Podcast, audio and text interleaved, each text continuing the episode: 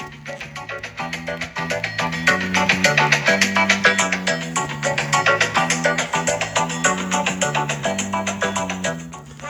い、おはようございます。AVG23.8km 毎 H の森健です。えー、この番組は AVG23.8km 毎 H という自転車サークルが自転車が大好きなあなたにお送りするラジオとなっております。はい、ということでですね、えー、8月の23日月曜日、また今週も1週間がやってまいりました。ね、旧本で、えー、実家に帰省されてた方ですとか、まああの集まりがあった方もあれば、まあ、何もなく過ごした方もいらっしゃったかとは思います。まあ、昨日一昨日もね、えー、台風が近づいてた関係で結構風が強かったので、まあ自転車に乗りに行った方っていうのはそこまでね多くなかったんじゃないかなとは思います。まあその家の用事とかですね。あと風が強すぎるとかそういう理由でですね。えー、で今日は台風がですね通り過ぎていって結構ねががっつり晴れてますねうん風も落ち着いてくるんじゃないかなと思いますので今日の夕方ぐらいからはまた、え走られる方が増えてくるんじゃないかなとは思っていますはいということでですねまあその走る際にやっぱりね、えー、一つ目標となるものとして食べ物屋さんっていうのがあると思うんですよね。でまああのー、やっぱりロードバイク乗り目線からその食べ物屋さんってどこがいいのかなっていうのを、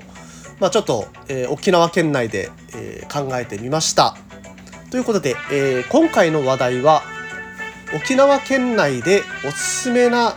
ロードバイク乗りが行くべきカフェ5選あごめんなさい4選ですね。4つ紹介したいと思います。はい、ということでよろしくお願いします。はい、えーとですね、まず、えー、沖縄県内で行ってほしいカフェ。どんどんね、タイトルが変わっていくっていうね、やってる間に すいません。まあ、一つ目、えー、クジラ。クジラですね。えーとですね、クジラはですね、えー、残波岬のある読谷村まあ、残波岬の近くにあるんですよね。えー、58号線から残波岬に向けてずっと向かっていくとその細い道に入っていくんですけれども細い道に入ってちょこっと行くと右側に、えー、クジラっていうカフェが出てきます。であのー、何がいいかって外にねテラス席があって、まあ、5月ぐらいになるとそこで過ごす時間がめちゃくちゃ気持ちいいっていうところがまず一つ。でご飯。ご飯もね、800円ぐらいのランチがあるんですけれども まあパスタかカレー、まあ、それから、まあ、今日のパスタを選んだり、まあ、ドライカレーがあるんですけどねカレーは、まあ、それを一つ選んででえっ、ー、とでそれかあれだったかな。パンも選ぶことができますね。パンパンとパスタとカレーの中から選ぶことができてでさらにサイドメニューと、えー、サイドメニューとして、えーとですね、サラダまあサラダチキンあと何だったかな。あ違う。サイドメニューがサラダチキンパンダうんごめんなさい。メインメニューが、えー、パスタとドライカレーどっちか。でパスタは今日のパスタっていうので大体3種類ずつぐらい選べるんですよね。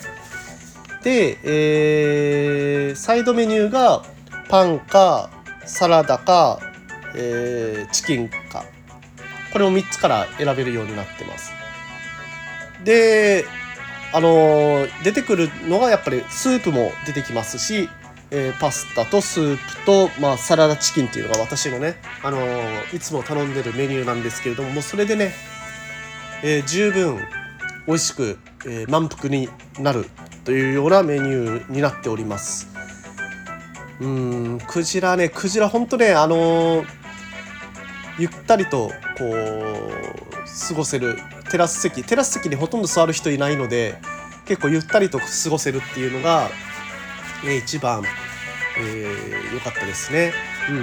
ん、まあうちのサークルの定番の食事場所になってたりします。はい、そして、えー、2つ目。恩納村にあるゴッサ。えーとですね。これはですねゴッサはちょっとますね。えーとですねサンドイッチ。うん。やっぱサンドサンドですね。えー、サンドイッチに分厚い、えー、豚肉の、えー、カツ。が挟まった。あのー、なんですかね。一回調べた方がいいと思います。ゴッサって調べたらもうまずねあの分厚いこうとんかつが挟まったサンドイッチが出てきますので。それがね肉も柔らかくてでサイドにポテトがついてくるんですけどなんかねもうちょうどいいんですよねそのジャンク感が。うん。そのサンドイッチなんですけれどもかなり満腹になる、うん、満足できる量が食べられますしそしてそのポテトも、うん、美味しいと。はい。まあ雰囲気もかなりいいと。はい。そういうことですので、えー、このゴッサおすすめです。ちょっとねあの分かりづらいんですよね場所が。えー、恩納村に入ってバイパスを2つ目のバイパスで那覇那覇から行くと2つ目のバイパスの途中にあの右側にエネオスがあるんですけれどもその横から上にちょこんと登っていくとあります。ちょっとね見つけづらいので まあ恩納村に入ったらナビゲーション起動させていくのがおすすめですね。はい。ということで2つ目ゴッサでした。では、えー、3箇所目。今度はですね糸満市ありますポルトという、えー、これはピザ屋さんですね、うん。えー、このピザ屋さん何がいいかっていうとオーナーが、まあ、店長があの自転車好きというところが、えー、いいところでございます。あのねまあオーナーはピストの自転車に乗ってるんですよね。で店内に入ると自転車がねあのいくつか飾られてるんですけれどもその自転車がねもう全部なんか結構ヴィンテージな感じの